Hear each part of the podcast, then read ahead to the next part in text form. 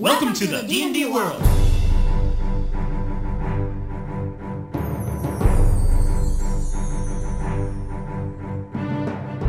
Olá, jogadores e DMs! Estamos aqui para o episódio 83 do podcast Rolando 20. Eu sou Daniel Anandi. E eu sou Davi Salles. E hoje, Davi, nós vamos falar sobre magias, Davi. A gente já falou né, do clérigo, a gente vai falar do wizard em breve, na quinta edição, mas eu acho que vale a pena a gente dedicar um podcast inteiro para falar de magias. Tanto magias de mago, magias de clérigo, quem sabe até falar de magias de ranger, paladino e essas outras coisas. Mas vamos ver o que, como é que a gente pode se surpreender por pelas magias incomuns aí, pelas magias mais clássicas e por aí vai. Você tá pronto? Prontíssimo.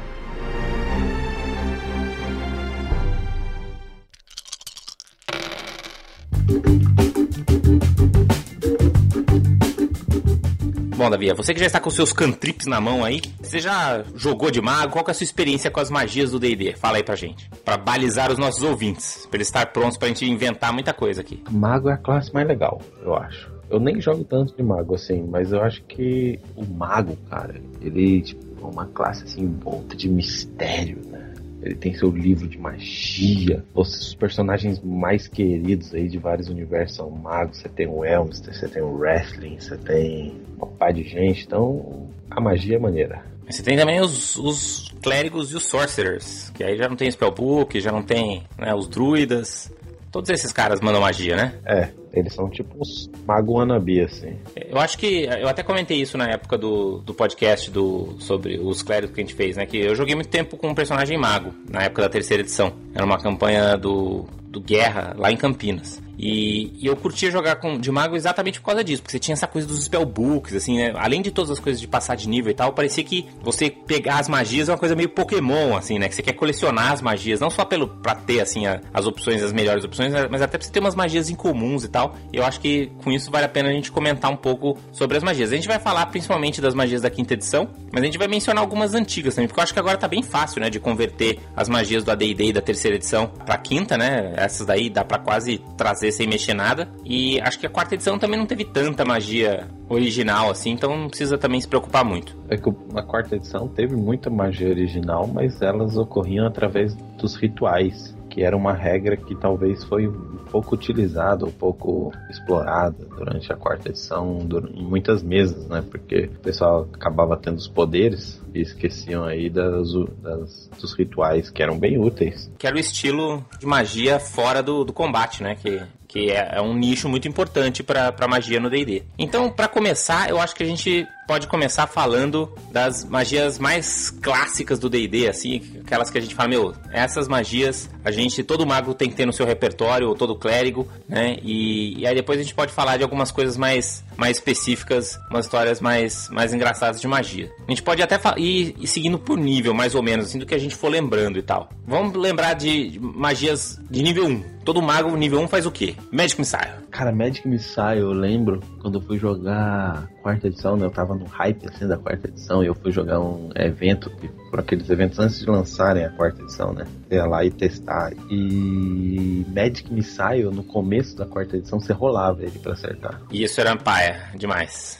E quando o cara errou o Magic Missile, cara, foi tipo a primeira vez que alguém errava um Magic Missile em 30 anos. Foi um evento. Foi, foi, isso, mas isso foi meio deprimente, né? Não, foi engraçado, foi. Mas podia ter sido algo que, né? Podia ter pensado que isso não ia ser muito bem aceito pelas pessoas, eu acho. Acho que a Wizards não foi sagaz. O Magic Missile, na época do D&Dzinho, ele era um tirinho, que você, era só, você começava com uma magia, no nível 1, como mago. E se você escolhesse Magic Missile, você ia fazer um D6 de dano. Era um, saia um, ia lá, e era isso, e acabou. E acabou, acabou. Você agora é inútil. Era isso que acontecia. Aí você usava besta, daga, um mago ia pra borrada, cara. É, tinha que ir lá, bater com os quarterstaff, esse tipo de coisa. Mas aí depois eles deram uma turbinadinha nos Magic Missiles, né? Na terceira edição ele, e no AD&D ele passou a fazer um D4 de dano, mas depois ele começou a ficar mais forte, né? Quando você ia passando de nível, ele ia, começava a sair mais mísseis mágicos. Aí começou a ficar mais interessante. Não por causa do dano, mas era principalmente porque nunca errava, né? Essa coisa de nunca errar era o mais legal, assim. E o mago, até a terceira edição, ele ia passando de nível, ele ia ficando cada vez mais roubado, né? Porque, tipo, o Magic Missile ia ficando mais forte, mesmo sendo uma magia de nível 1. Era uma das poucas magias que faziam isso na, nas edições anteriores, né? Agora na quinta edição, quase todas toda a magia, dá pra você turbinar com nível, né? Mas antigamente era Isso, mas você, mas você turbina com nível pegando a magia em nível maior, né? Antigamente não, você pegava ela de nível 1. Ah, mas isso todas as magias eram assim antigamente. Tipo, Fireball, ela era, fazia um D6 por nível seu, né? Isso, mas você não precisava pegar Fireball em num nível de círculo de magia maior. Não, mas no AD&D também não. No AD&D se tivesse no se você tivesse no nível 10 e você usasse o slot de, de terceiro círculo, você ia fazer 10 D6 de dano, que era atrelado ao seu nível. Isso, mas agora, agora você precisa, né? Na quinta edição, pra você fazer. É, agora precisa. Porque não tá mais atrelado ao nível do caster, tá atrelado ao, ao, ao círculo da magia que você, que você ativa. Então Magic Missile ia ficando mais forte, tipo, mago de nível 20 usava. E tinha uma coisa legal também no Magic Missile, que era a questão de fazer dano de força, que não era muito, muito comum, assim. Então, às vezes, tinha umas coisas que você podia, como DM, fazer. Não, isso aqui só, só é vulnerável a dano de força, umas coisas assim, que era legal. Bem coisa do, do AD&D, né? Sim, total.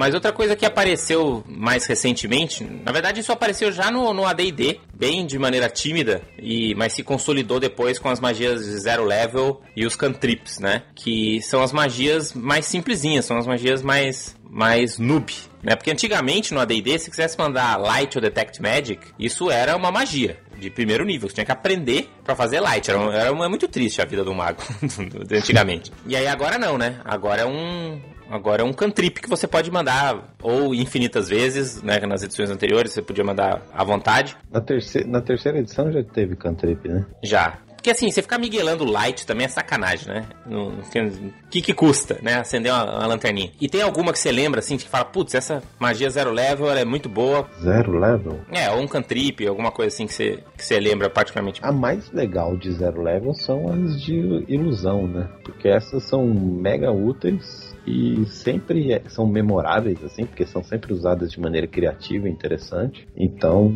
são, são as melhores, assim. Tipo um Minor Illusion. É, o Minor Illusion. Prestidigitation, que é a magia que total depende da benevolência do mestre. Então, essa Minor Illusion para a quinta edição é, acho que é uma das melhores cantrips que tem. Tem uma que eu gosto, eu, eu gosto muito do, dos encantamentos. Na quinta edição, que eu acho bem forte são os encantamentos zero level. Tem um encantamento que, é, que antigamente era uma magia de nível mais alto, mas que na quinta edição agora é um, um cantrip que chama Friends. Que basicamente você tem save, é, você tem vantagem numa rolada de carisma para convencer alguém. Quer dizer, para qualquer coisa, na verdade. Você tem vantagem em todos os testes de carisma por um minuto. E pra uma magia zero level parece ser bem Mantic. É, bem Mantic mesmo. Se você fizer uma campanha de D&D baseada em encontros sociais e o cara tiver isso aí, já era. Já ajuda, já ajuda. Por outro lado, você tem, por exemplo, outras que já são meio, meio comédia, assim. Tipo Vicious Mockery. Que era como os bardos faziam dano na quarta edição, não sei se você lembra disso. Que era, era o at will do, do, do bardo, né? Que basicamente você zoa o seu inimigo, você insulta ele, e isso dá dano psíquico. É bem, bem comédia,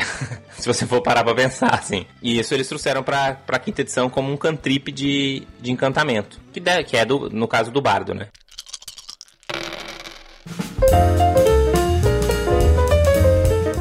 A gente vai voltando para pro primeiro nível, então. A outra que a gente não pode deixar de falar também é Mage Hand, né? Mage Hand já salvou muitos grupos de aventureiros para pegar aquela chave da cadeia ou coisas do tipo. Você lembra de alguma de alguma cena? Ah, eu não especificamente eu não lembro não, mas com certeza eu lembro de muitas ocasiões, assim, não no detalhe, mas eu sei que Mage Range é uma magia que estavam sempre castando por aí. No primeiro nível a gente tem, além de Magic Missile, outras clássicas que acabam ficando clássicas porque, né, primeiro nível é onde a gente mais joga, provavelmente, né, ou pelo menos as magias de primeiro nível, né, porque até você chegar no nível 5, nível 6, você ainda vai estar tá mandando bastante magia de nível 1. Então, além de Magic Missile, o que mais que você, você lembra, assim, como magias icônicas? Cara, para mim um, uma das mais clássicas do primeiro nível é a Sleep, né, que faz todo mundo dormir, porque ela é uma das mais fortes no primeiro nível também.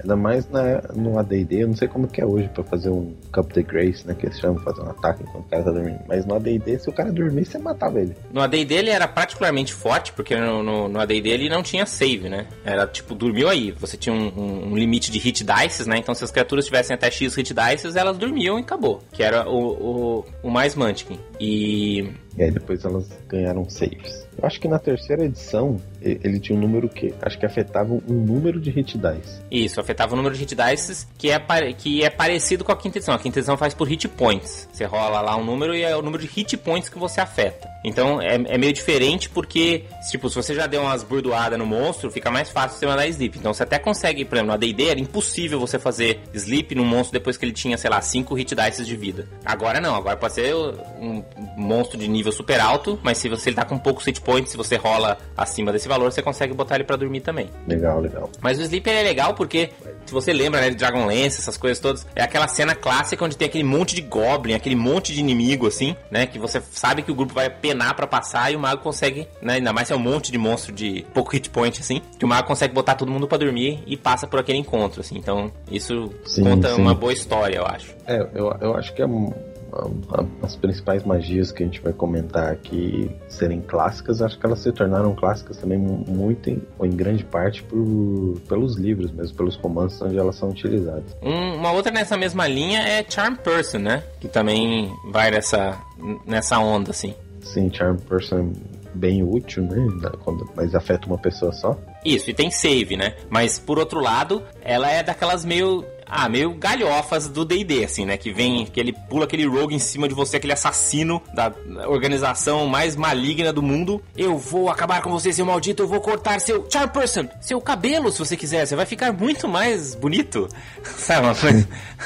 do nada, o cara fica, tipo, seu brother no meio, tipo, no meio daquele combate, o pau comendo solto, você manda charm person no cara. Não, não, é, eu acho melhor eu bater nos meus aliados de um round atrás. Sim, e o. E é, é uma magia muito forte, né? Pra nível. Em Dragonlance tem a, a Bupu, acho que chamava. A nanzinha que o Wrestling usa Charm Person. Ficou friends, é, ficou brother. E ela fica apaixonada por ele, praticamente. É, então, em volta de uma, uma magia e um save ali, teve muitos e muitos capítulos de história, né, cara? Então o Charm Person pode fazer isso também. Isso é, isso é maneiro.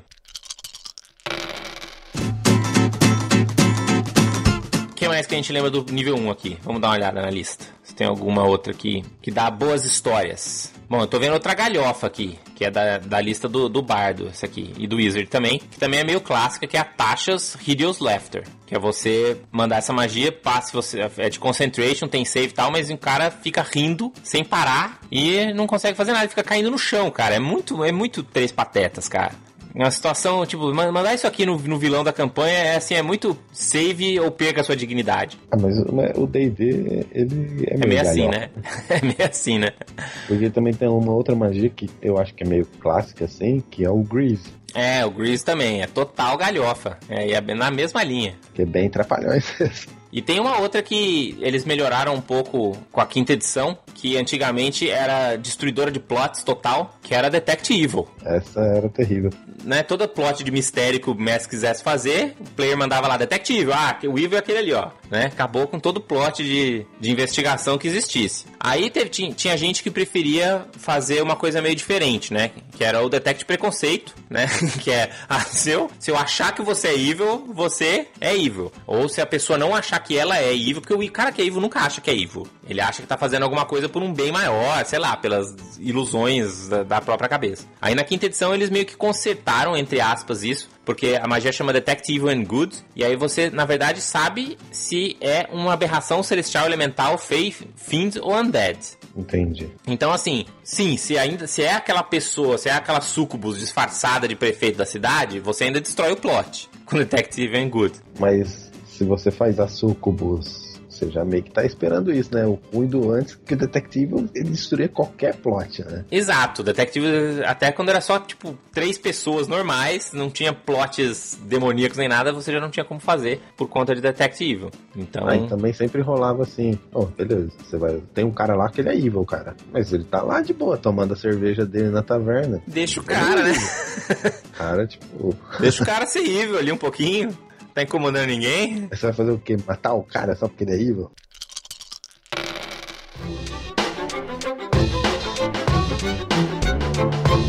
E beleza, vamos, vamos para outras magias icônicas ali. Outra que eu, uma de clérigo que eu lembro aqui é Hold Person. Essa aí tinha até no, no fliperama do D&D, lembra? Tinha, o clérigo fazia com os anelzinhos em volta dos monstros. Hold person! É, essa, essa é legal porque acho que em romances também já foram bem utilizadas. É, os de do Drist, que tem as clérigos de Loth, é, eles usam. E, e, e, e, é meio sinistro, né? Porque, tipo, e uma das cenas é justamente isso: tipo, manda hold person e o cara fica ali parado e ele sabe que vai morrer e ele vê tudo aquilo e tal, mas ele tá totalmente paralisado. É legal, assim, tipo, em termos de. Construir o drama em volta, né? É sinistro mesmo. Tá, estar to totalmente paralisado magicamente é algo sinistro. E Fireball, Davi? Tem D&D tem, tem sem Fireball? Mas uma das mais clássicas, né? Acho, acho que Fireball é a essência da magia. Fazer um fogo do nada, né? Até no Stranger Things eles mandaram Fireball. É, ainda foi uma tá. Fireball bizarra que você tinha que rolar pra acertar ainda? O Fireball é bem legal, mas eu vou dizer que é, eu vi muitas rolarem, muitas aventuras, etc. Mas uma magia no estilo de Fireball que eu acho muito mais legal é o Desintegrate. Cara, Desintegrate, eu tava pensando, hoje eu tava pensando, antes da gente gravar o podcast, eu tava pensando em Desintegrate. Porque assim, quando eu fiz o meu mago lá de D&D, na terceira edição, a terceira edição era cheia dos combinhos, né? E um dos combos clássicos que você podia fazer, principalmente na 3.0, eles arrumaram isso um pouco depois da 3.5, né? E eu comecei esse personagem na época da 3.0, é que você conseguia, escolhendo lá os feats apropriados e tudo mais, deixar o, o, o DC, né? A classe de dificuldade das suas magias extremamente alta. E aí era extremamente difícil para os inimigos passarem no save throw. E eu era um transmuter, né, um transmutador. Que, e uma das magias de transmutação é exatamente desintegrate. Tipo, você transmuta uma pessoa em pozinho. Uhum. E aí, tipo, eu lembro que até por ser transmuter ainda aumentava o DC das magias, era super difícil você passar no save do meu, da minha, do meu desintegrate. E isso também é um plot killer total desintegrate. Sim, sim, sim. Porque Antes era um save or die, assim, era tipo, ou vai ser whatever a sua magia, ou vai ser destruir o plot da campanha, cara. É que também, se todo o plot da campanha é só basear em matar alguém, também o plot da campanha não é assim muito interessante. Não, assim, é que na verdade esse geralmente pode ser o clímax, né? Geralmente é aquela batalha que, tipo, depois que você sofreu pra ir atrás, que você investigou, que não sei o que, que aí você espera que vai ter uma, uma luta interessante com decisões táticas e, e né, e, e coisas que vão acontecer durante aquela luta, e aí você vai lá, desintegrate e morreu, pum. É, eu concordo, mas sei lá, a terceira edição era uma bagunça eles mudaram essas coisas, todos desse save or die, assim, né? Dessa coisa que ou passou no save ou acabou. Então, primeiro eles reduziram essas combagens de diminuir o DC na 3.5, né? E na, nas outras edições, tanto na quarta edição quanto agora na quinta, você não tem mais um save or die. Você ou tem vários saves para dar tempo de ajudar a pessoa, né? Ou você tem um, um cap de HP. A pessoa tem que ter um, um mínimo de HP, depois, se ela ainda tiver mais do que aquilo, não vai funcionar a magia. Então, primeiro você precisa reduzir os HPs para depois mandar desintegrate, para desintegrar. É que eu acho que desintegrar Integrate é uma magia que você, como player, você vai ser muito mais feliz se você der um toque no mestre antes. Entendeu? Falar, mestre, ó, eu sou um cara que eu fiz um mago, eu quero usar Desintegrate, mas eu não quero estragar o plot, entendeu? Eu quero que você coloque algumas ceninhas que Desintegrate faça muito sentido naquelas ceninhas. Então você promete botar umas ceninhas para mim, onde eu, onde eu posso, lógico que posso falhar no Desintegrate, enfim, mas que eu posso tentar resolver elas com Desintegrate eu prometo que vou inventar maneiras de não também usar Desintegrate na luta final só para não ficar paia entendeu? Ou se você deixar ele imune a desintegrate por qualquer motivo que for, eu tô de boas com isso, entendeu? Eu não vou ficar assim, oh, pô, você estragou meu personagem. Porque se o objetivo é contar uma história legal, né? Trabalhe com seu mestre pro seu jogador não ser o, o, o, cara que vai ter o personagem que estraga a história. Ou que deixa a história menos legal. Com certeza, né? O Desintegrate, ele realmente tem ele pode ser muito legal, mas ele pode ser realmente bem chato. E não é só o desintegrate do player, assim, o desintegrate do Beholder também, né? Parece um Beholder desintegrate matou o paladino do grupo, o cara que vinha toda a sessão, o cara que é o mais empolgado com a aventura, o cara que escreve o blog da campanha. E aí você vai lá, o Beholder matou o cara não porque o cara não passou no save. Sacanagem isso também, né? Ou pode ser pior ainda, porque pode ser um vocês podem estar no 15 nível e o Desintegrate destrói todos os itens do cara. Destrói todos os itens do cara que ele juntou. Aí o cara, puta, eu preferia ter morrido, cara, só mandar um Resurrect. E você tá jogando na casa dele ainda. Aquele cara. Isso. Fica, fica chato, fica chato. Aí você fica jogando com o resto do pessoal, ele vai jogar videogame no quarto dele, assim, aí passa a mãe dele, assim. Chorando. Paladino, cara. Não faça isso com o seu jogador, cara. Não, não, né? É, mas bem, Fireball, Disintegrate são as magias legais aí do D&D pra mim.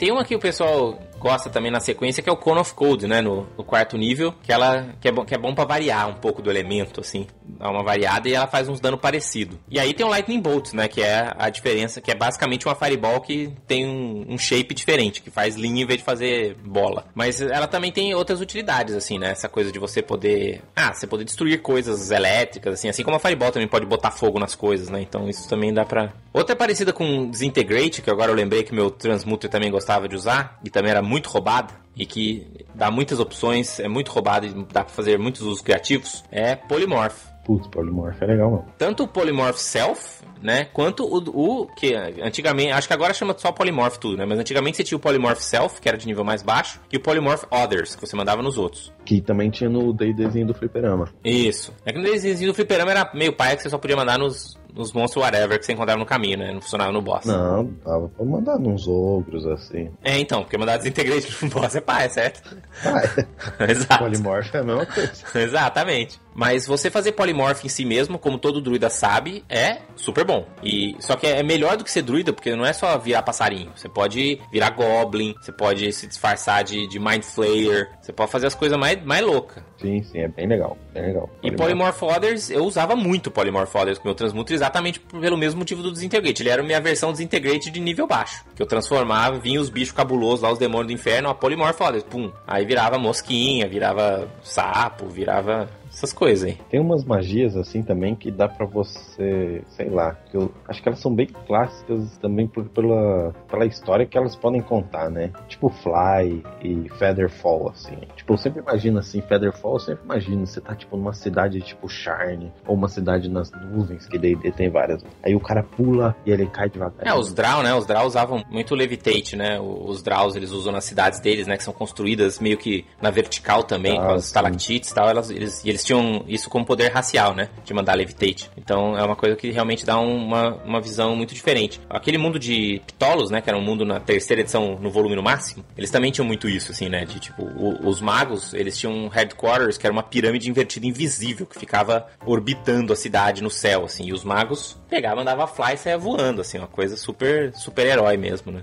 Aham. Uhum. É, então, e D&D pra mim, eu sempre, assim, eu acho que essa é a parte mais difícil, assim, de criar o universo da D&D, porque tipo a magia é um negócio do dia a dia e tem muita magia. E essas magias, você conseguir fazer juntar ela com um universo fictício de maneira a ficar verossímil é difícil para mim, porque é muita magia.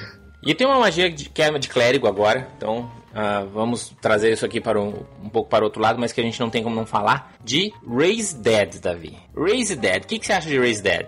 Ah, cara, o, o problema do Raise Dead pra mim. A gente é já fez alguns posts lá no Rodando 20. Raise Dead é o continue do DD, Davi? É, então, essa é a parte chata, assim, né? Porque o morrer devia ser mais interessante, eu acho, no D&D. E o Raise Dead, ele faz o morrer ficar bem painha, assim. Banal. Como que você acha numa campanha ideal de D&D, assim, onde todos os jogadores conversam com o mestre, a gente todo mundo quer contar uma história em conjunto, quais que você acha que deveriam ser as guidelines, né, as regras gerais para você usar Raise Dead? Assim, quando que você acha que é maneiro e quando que você acha que é paia? Assim, acho que pode ter Raise Dead maneiro, mas tipo, o Raise Dead padrão para mim, se eu fosse fazer, eu ia fazer assim. Você volta, mas você volta meio aquele livro do Stephen King lá, do Cemitério Maldito. Hum. Então você volta meio undead, assim. Você volta, mas fica meio esquisito, entendeu? Você volta meio corrompido. Eu acho que ia ser maneiro. Que aí... Não, tudo bem, mas isso seria o quê? Uma opção do player? Ou todo mundo volta assim?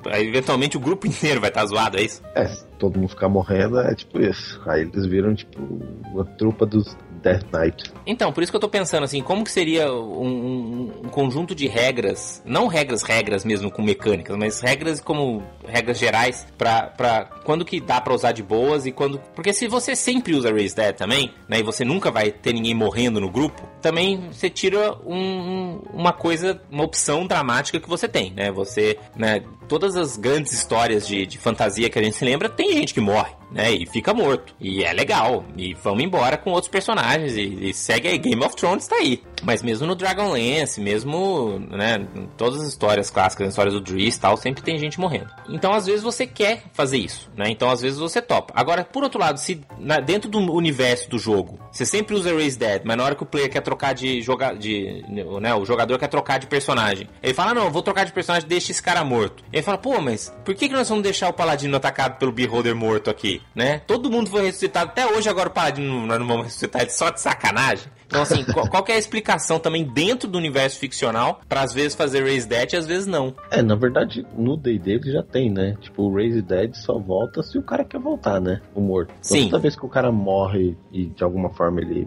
para ele, ele completou a missão dele na Terra, ele não volta mais. Então, quer dizer, se você morreu de maneira idiota, você pode voltar. Agora, se morreu de maneira épica e completou o drama final do seu personagem e tal, aí ele completou a missão dele, não volta mais. Porque assim, porque também uma, uma outra dificuldade é explicar por que, que os jogadores têm acesso a Raise Dead, mas quando morre a filha do prefeito, entendeu? Quando essas coisas assim, é, não, não, não, não, é um tabu. Ninguém faz Raise Dead nesse caso. Ah, então, vai ver que é tudo cemitério maldito. Pode ser, pode ser. Não, essa é uma ideia. De repente tem uma chance de vir errado e aí é, um, é meio que um tabu mesmo. E os aventureiros topam porque os aventureiros são meio tudo meio doido mesmo, né? Os caras vão lá pilhar tumba de múmia, não é todo mundo que topa fazer essas coisas. Ah, eu acho que depois a gente pode falar dos diferentes cenários e como as magias funcionam em cada uma. Aí a gente pode comentar um pouco sobre magias necromânticas em diferentes cenários.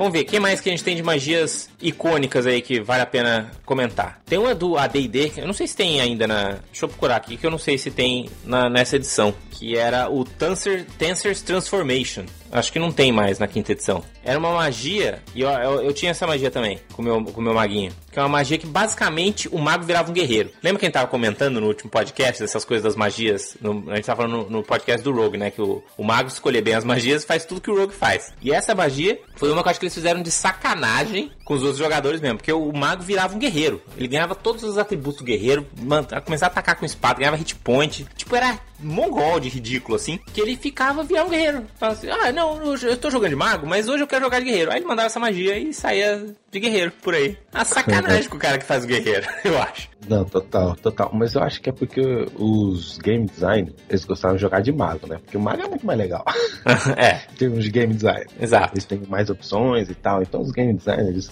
que gostavam de jogar de mago. Então eles botavam umas magias roubadas assim, cara. Quando eles forem jogar, eles. É a única explicação. De outras magias que eu acho legal também tem as magias de, de conjuração, né? Então, todos os summons. A gente tem uma druida no, no grupo que a gente tá, tá terminando agora, né? O Tyranny of Dragons. E ela sempre conjurava bichos, em geral. Então era divertido, porque podia ser tanto, tanto ah, tigres, leões, elementais. Quando ela foi ficando mais forte, ela começou a chamar os elementais. E eu acho que isso também dá várias ideias legais pra plots, assim, né? Tipo, você summonar sempre o mesmo cara, por exemplo. né? Então você sempre summona aquele mesmo elemental da terra, por exemplo, que já aparece meio que nem um Pokémon, assim, meio, putz, de novo não. Sabe uma coisa assim? É, tá aí o triste The Warden, né? Pra mostrar que Isso, com a, com a, não com a pantera dele, exatamente. Isso. É, nessa linha, mas eu acho que acaba ficando meio cômico também, porque você sempre chama basicamente um bicho pra morrer, né? No caso da, Isso. da pantera dele não era o caso, né? Que ele, tipo, se ela morresse, ela voltava. Não, ela voltava pro plano tal e demorava, mas, tipo, quando você sumou aqueles 1D4 orcs pra ir lá na frente, eles estão lá pra segurar dano, mais nada, né? Pra cair na armadilha. Ó, a gente acha que tem uma armadilha aqui, vou summonar um orc. É, tem uns negócios que é muito D&D mesmo, né? Summonar, coitado do Goblin Orc. e depois esse povo fala que não é evil. Não, é tudo evil, cara. Não tem como não ser evil no D&D. E na mesma linha do, do Raise Dead, tem, um, tem uma, um, uma outro tipo de magia que é a magia de teleporte, né? Os vários, desde os teleportezinhos, né? Tipo Dimension Door e tal, até eventualmente o teleporte de verdade lá, que é de nível alto, né? Que você, paf puff, tá em qualquer lugar do mundo. O que, que você acha de teleporte? Você acha que também é um plot killer? Cara, todas as magias mais fortes são meio plot killers. Então os teleportes mais fortes podem realmente es- estragar aí a ideia do mestre de, do como ele achou que ia ser aventura e o cara tem soluções mágicas que pulam um terço da aventura, metade da aventura, ou a aventura inteira do cara. Então é complicado mesmo. Mas assim, no geral, D&D, pra resolver esses problemas, o mago que fez a dungeon sempre protegeu ela contra teleportes. Ela fica num plano onde é muito difícil de encontrar. Ela é não sei o que. Então, o mestre inventa outras magias que impedem das magias se estragarem a história dele. Nessa mesma linha, assim, de magias, também já chegando meio que nos níveis super altos, né, das, dessas todas as magias, tem a, a gente vai ter que falar de Wish também, mas antes disso tem uma que eu acho que é super mega roubada, que é Astral Projection, que é a projeção astral, Hum. porque basicamente você sai do seu corpo, viaja pro plano astral, e aí você vai pra onde você quiser, vai espionar quem você quiser, você vai fazer o que diabos você quiser, e se você se der muito mal, você volta pro seu corpo. É isso, cara. Era tipo a magia ultimate de exploração e de, né, ir atrás das coisas, descobrir, espionar, e também pode ser um plot killer total, assim. Eu acho que as magias, elas talvez sejam plot killers que o mestre consegue até arrumar. Agora, que elas deixam todas as outras classes inúteis, ela deixa. Pra que, que você vai mandar o seu rogue, né, fazer aquela super invasão secreta na guilda dos magos? Não, sei o quê? não, não, pera aí, vou fazer Astral Projection aqui e resolver esse problema. Fique tranquilo, rogue, seu inútil. E tipo assim, você pensa, putz, mas magia você consome componente, mas Astral Projection custa 1000 GP, cara. Você tá mandando magia de level 9? 1000 GP? É tipo um Pink, copper. pink, exato. Bom, e aí vem o Wish, que é O Ultimate Plot Killer. que é o Ultimate Plot Killer. Na verdade, meio que não, né? Porque eles já nerfaram tanto o Wish. O Wish era tão genérico no começo do D&D, que basicamente, ó, era o Wish, você conversa com o DM aí, a gente não se mete. E aí foi ficando cada vez mais cheio de coisa, né? Por quê? Porque os players tudo queriam roubar do DM, né? Queria ganhar do DM no Wish. E eu acho que, na verdade, o Wish é uma das magias mais legais pra você inventar histórias, assim, porque ele deixa muito claro lá que, ó, meu, você tá usando o Wish pra tentar sacanear o mestre, ele vai te ferrar. Mas por outro lado, ele também te dá espaço pra você fazer muitas coisas interessantes, assim, né? Sim, sim. É, o, o- Wish é uma magia que realmente você tem que combinar com o mestre bem antes que, que você. Assim, nem, nem bem antes, mas é um. Na verdade, não só com o mestre. Eu acho que o Wish é aquela magia que, tipo assim, putz, se a gente fizesse isso aqui com o Wish, ia ficar maneiro pra história. Ah, mas por outro lado, também só de você chegar e falar assim, não precisa nem ser um grupo de nível tão alto assim, mas sei lá, um, um grupo de, de jogadores, whatever, assim. Você dá um anel que tem um desejo. Só de, entendeu? São tantas opções que você pode fazer com esse desejo, tão diferentes que geralmente isso é, acaba com a campanha, né? Porque os,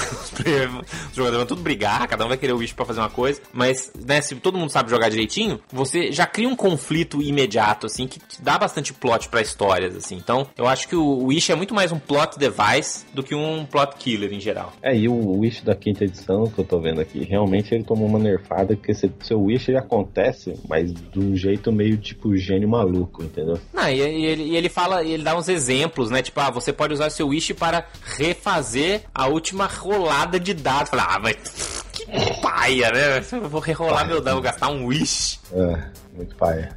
Muito sem imaginação isso. Sim, total.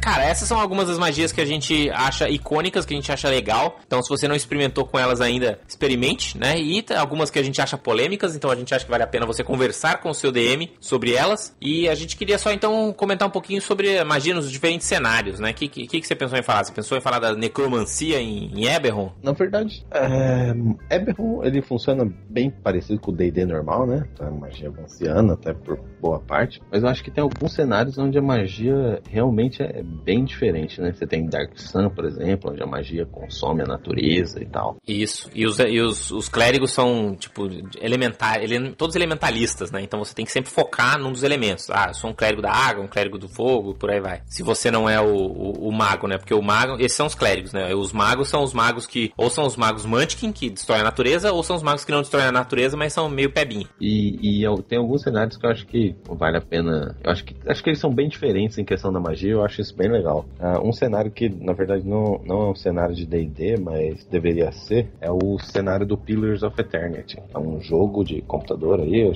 pessoal que o Rolando 20 deve conhecer. E é o mesmo pessoal que fez o Baldur's Gate e outros jogos de D&D. E é um jogo totalmente estilo Baldur's Gate num universo onde você tem um personagem com atributos que vão de 8 a 18, etc. Então ele é bem moldado no D&D, mas ele já foi feito pensando numa plataforma de computador. Qual que é a parada da magia que faz ele unique? Então, ele tem uma magia meio D&D, mas ele também tem toda a parte da Animancer, que eles chamam, que são os magos das almas. Que, na verdade, lá eles não se veem muito como magos, assim, eles vêm, eles são meio que tecnomagos, assim. Eles estudam a alma e fazem fazem estudos em relação à alma. E, e, é tudo e é tudo em função da alma. E isso, isso é muito muito legal, porque por exemplo, você quer fazer um golem, aí você tem que pegar uma alma e colocar lá na, lá na criatura de barro, de ferro, seja. E dependendo de como você coloca a alma, ele pode não funcionar direito. Ou você pode dar consciência para ele. Então ele pode virar um golem consciente. Que também é uma boa dica aí pros jogadores IDMs, que é você usar os componentes materiais de uma maneira mais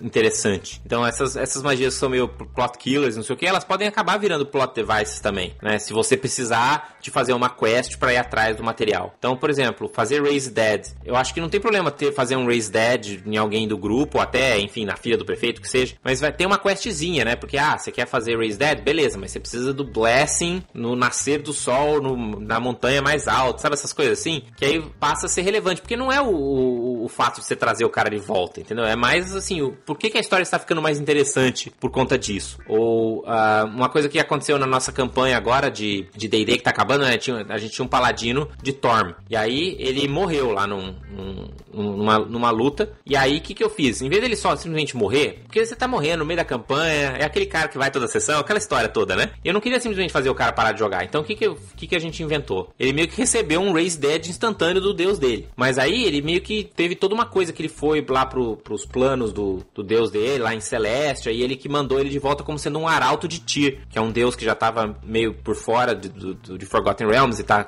meio que eh, na, no meu mundo ele tá querendo voltar. E aí ele meio que voltou como um arauto desse novo deus. E esse deus, o Tyr, ele é um deus cego. E aí ele voltou cego. E aí ele, pô, era o paladino do grupo e agora ele não enxerga mais. Mas, quando ele começa, tipo, rolou iniciativa, ele ganha Blind Sight. Então, assim, virou um personagem diferente, virou um personagem, tipo, cresceu o personagem, entendeu? Sim, sim, ele é um personagem interessante agora. Tipo, ele não foi penalizado, tipo, ele continuou lutando normal dentro do, do combate, porque também eu acho sacanagem você penalizar o, o jogador assim, tipo, pô, agora meu personagem não luta mais. Então ele. E DD, né, cara? Luta é luta. Luta tem que estar lá balanceado, funcionando, legal, divertido para todo mundo. É meio Isso, tem que ser divertido para todo mundo. E eu, eu tenho certeza que ele não ia ficar muito feliz se ele não pudesse mais participar das lutas, que é uma coisa que ele gosta como jogador. Né? Até voltando lá no nosso podcast de, de arquétipos de jogadores. Então, por isso que ele ganhou o Blindside durante o combate. Mas por outro lado, ele teve que fazer todo um roleplay de um cara que agora, nas situações não de combate, é um cara que tá cego, precisa de ajuda, ficou fragilizado, assim, que ele era um cara todo, né, o fodão e tal, então foi algo interessante. E isso é uma alternativa pro, pro Raise Dead, né? Então, em vez de você simplesmente pensar, putz, vou mandar Raise Dead no Paladino, você pensa, o que, que eu posso fazer para ter o efeito dessa magia de maneira que a minha história cresça, né? De maneira que você desenvolva aí os seus personagens. Então, a mesma coisa com isso que você tá falando dos componentes, né? Pô, imagina que você vai fazer uma magia Wish, ah, mas cada vez que você tem que fazer Wish, você tem que sacrificar uma alma, entendeu? Ou uma coisa assim, ou pra você banir um demônio, sei lá, fazer alguma magia de, de nível alto. É, faz você pensar mais a respeito dessas magias quebradas aí. Sim,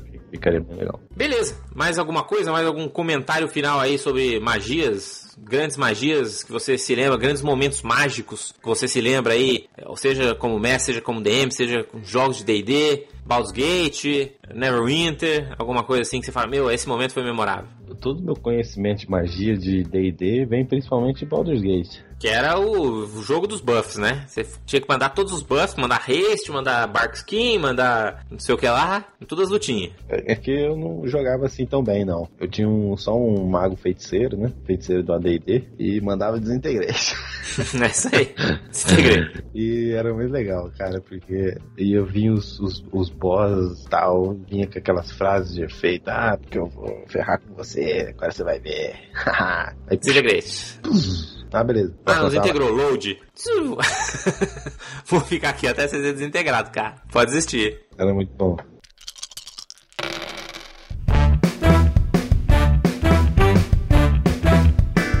Beleza. Então valeu, gente. É, esse é o nosso comentário sobre magias. Eu espero que vocês, então, deixem aí o comentário de vocês. Entra em rolando20.com.br e comente qual que é a sua magia favorita. Qual magia que você lembra e fala, meu, não acredito que vocês não falaram dessa magia, é minha magia favorita de todos os tempos. Deixa lá nos comentários e divida isso aí com os nossos outros ouvintes. E se você é um fã leal e verdadeiro do Rolando 20 e você deseja contribuir monetariamente com a gente, é totalmente opcional. Mas se você é um desses caras fiéis, fique à vontade para ir lá ou no patreon.com/barra rolando20 ou no padrim.com.br/barra rolando20 e você pode contribuir aí com alguns trocados. Né? O dinheiro de um misto quente aí por mês faz bastante diferença para a gente continuar com edição, pagando servidores e tudo mais. E a gente também pode estar no Twitter e no Facebook, né? Rolando 20 só procurar a gente. A gente também tem um canal no YouTube. Eu estou colocando os podcasts antigos todos no YouTube. Tem gente que prefere é, ver as coisas no YouTube, ou às vezes até quer achar uma referência rápida aí pro, pô, os caras falaram isso no podcast. E aí, até se eu quiser botar uma referência assim para um,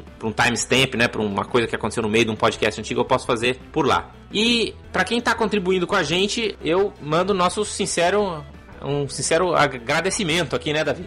Sim, com certeza. A gente tem que aí editar podcast, botar no servidor e tudo mais e são essas contribuições que permitem que a gente continue gravando podcast. Então, se você é um dos patronos do, do do Rolando 20, fica à vontade para entrar em contato com a gente, mandar sua sugestão. A gente já recebeu várias sugestões de outros patronos aqui, então uh, a gente sempre tá ouvindo e conversando com eles via Facebook, via Twitter. Então fica à vontade para fazer parte desse grupo seleto de aventureiros aí. Beleza? Beleza. Então, um abração para todos, Rolem 20 até a próxima. Rolem 20. Dungeons and Dragons.